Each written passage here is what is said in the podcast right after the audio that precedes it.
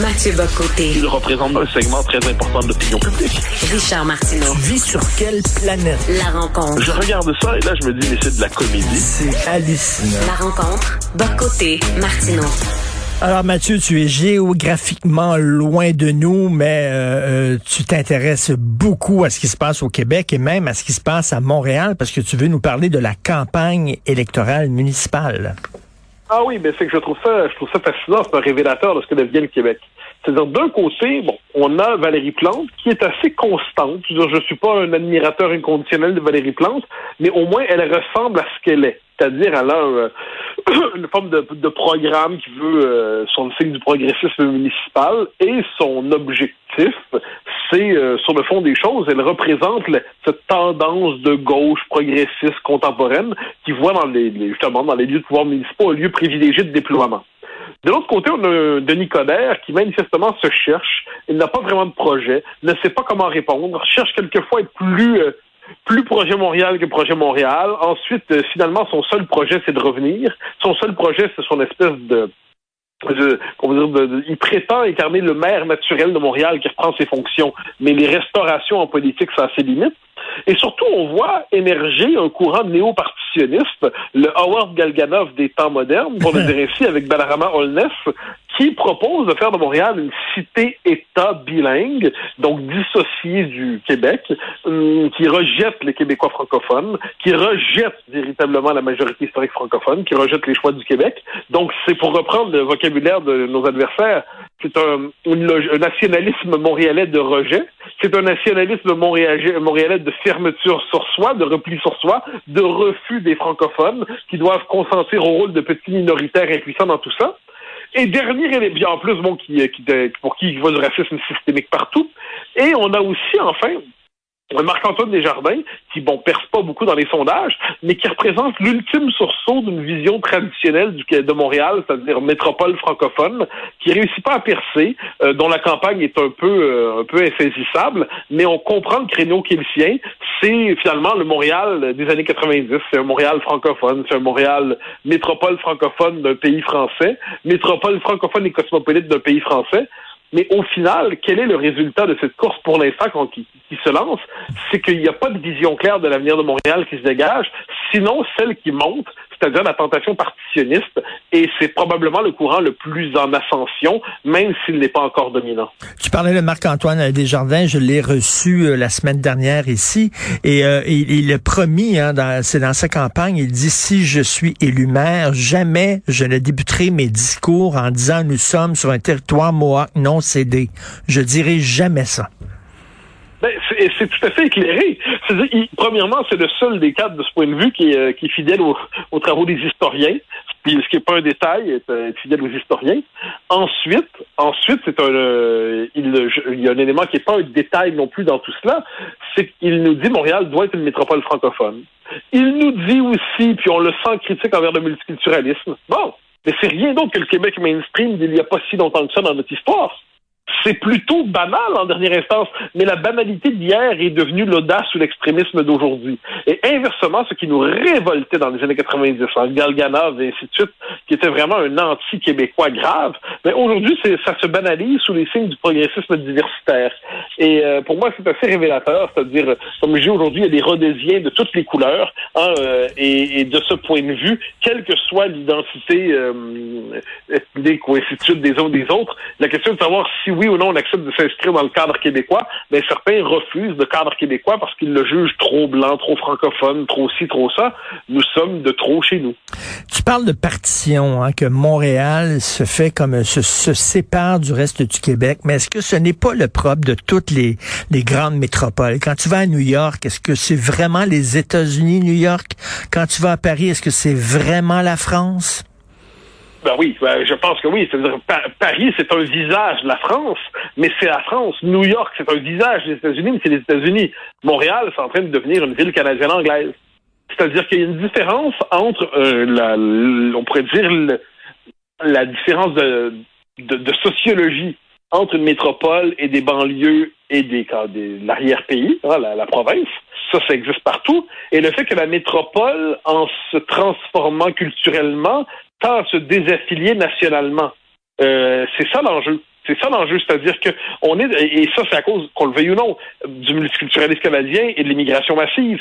C'est-à-dire qu'une nouvelle population émerge à Montréal, s'agrège davantage aux anglophones qu'aux francophones, euh, tend à juger que les lois québécoises, qu'elles soient linguistiques, la laïcité, tout ça, c'est une forme de colonialisme québécois contre une métropole si cosmopolite et si diversifiée qu'elle devrait s'affranchir de cette majorité française.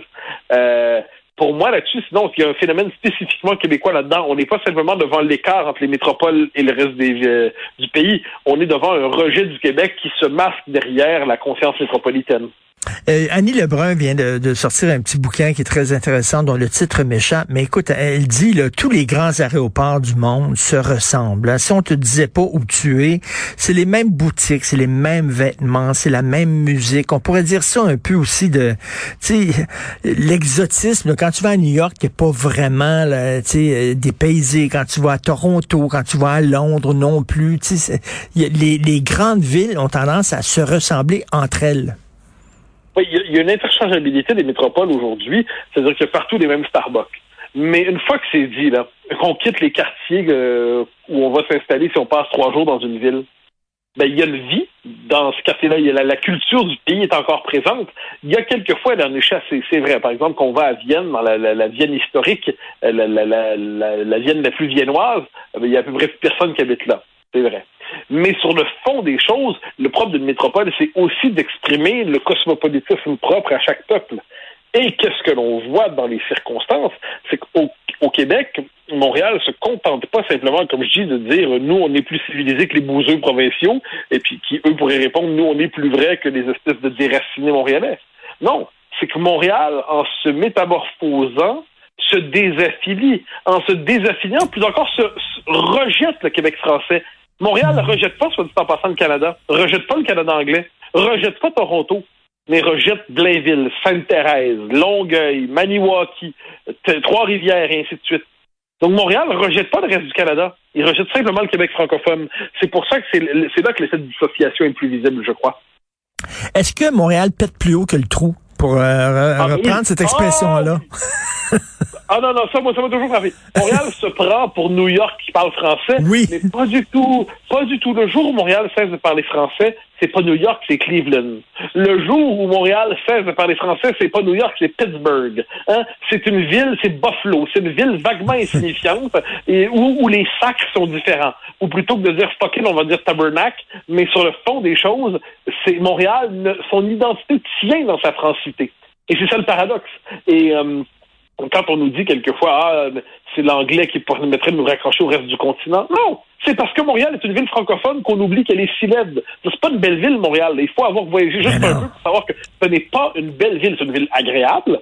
Moi, il y a des quartiers où j'aime profondément. J'aime Rosemont, j'aime Outremont, j'aime le Plateau, j'aime Onsic, j'aime Villeray. Ça, franchement, j'aime.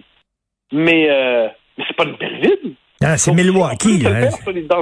Oui, exactement. C'est François. C'est dans l'échelle de l'architecture, c'est quand même pas la ville qui est au sommet. Mais c'est une ville vraiment agréable, avec un art de vivre, une manière de vivre, une manière, de, une convivialité, une proximité. Bon.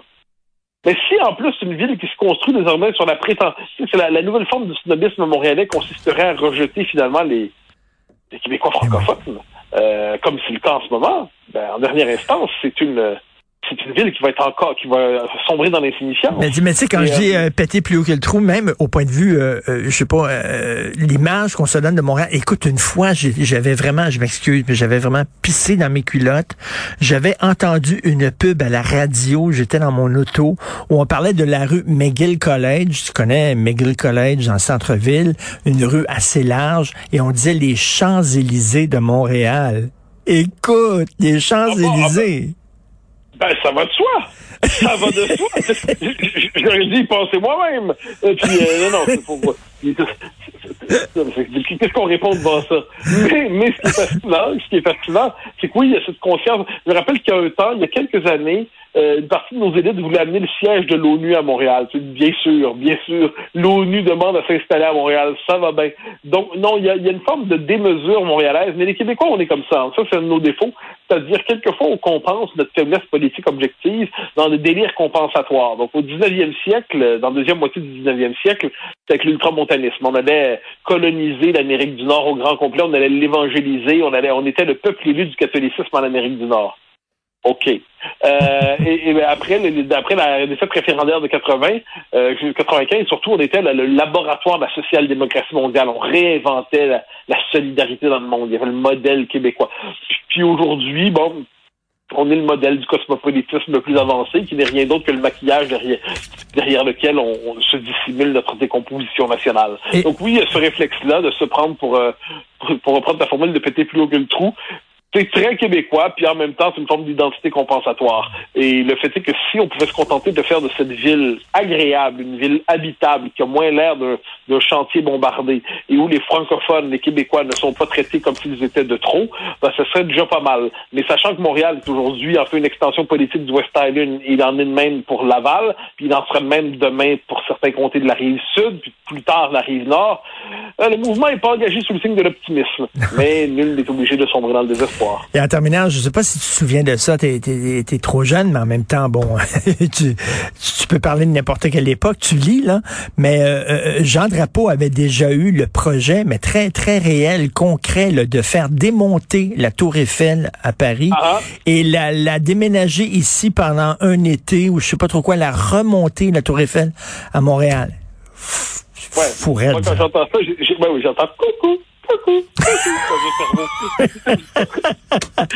Merci. Oh, OK. Bon, bonne idée, les gars.